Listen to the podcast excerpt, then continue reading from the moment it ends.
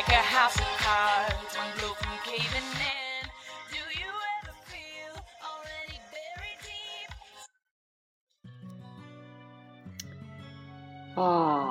一年一度的七夕又到了啊，首先呢，主播小薛女士祝大家节日快乐。嗯欢迎收听本期的小薛说营养，我是本期节目的主播小薛女士。今天我们和大家来谈一谈关于糖心鸡蛋的问题。对于糖心鸡蛋，您怎么看呢？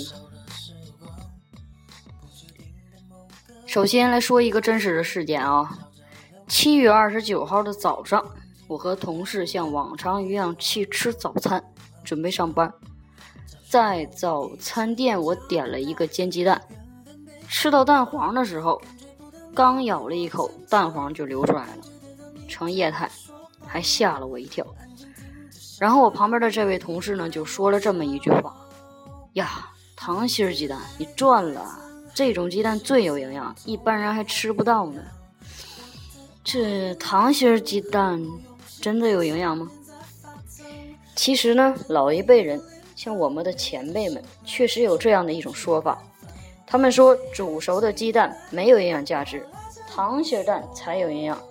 甚至老人们还提倡吃生鸡蛋，这事儿靠谱吗？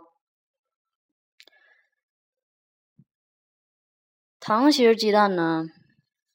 主要是指我们煮鸡蛋或者是煎鸡蛋，由于火力的大小，导致鸡蛋的蛋黄中心部位未熟的鸡蛋，一般呢呈液态或者是半流动态。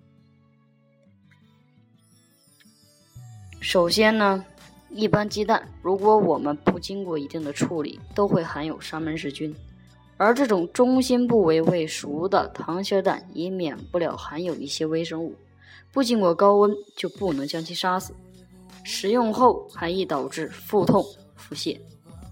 其次，蛋白质是我们人体中不可缺少的必要元素。蛋白质的消化从胃开始，主要在小肠，但是蛋白质只有在变性以后才易被人体吸收利用。糖心蛋处于流动式或者是半流动态，人食用以后。在胃中停留的时间较短，蛋白质呢消化不完全。但是如果烹饪过熟，又会造成大量的 B 族维生素的损失，以及欧米伽三脂肪酸的破坏，失去营养价值与保健作用。那么，综上所述，鸡蛋我们到底烹饪到什么程度才是最适宜的呢？就拿煮鸡蛋来说，煮鸡蛋最好的状态呢，就应该为蛋清凝固，此时温度已经达到了杀菌温度，蛋黄已经半凝固的那种状态。也就是说，达到蛋清凝固，蛋黄半凝固，这个时候呢，蛋黄它是呈那种固态的，温度也是达到了杀菌温度的，可以将一些细菌杀死。没有流动性，此时的鸡蛋处于固态，无流动性，软嫩。这种鸡蛋熟的是恰到好处，消化吸收率高，又能避免营养素的损失。想达到这种状态呢，大约需要煮鸡蛋十分钟左右。所以呢，传言需谨慎，道听途说不靠谱。好。今天的小薛说营养到这里就结束了，感谢您的收听，我们下期节目再见。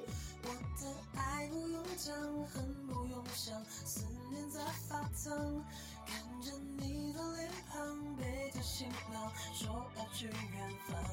谁还记得那年？我拉着你说，爱永远一样。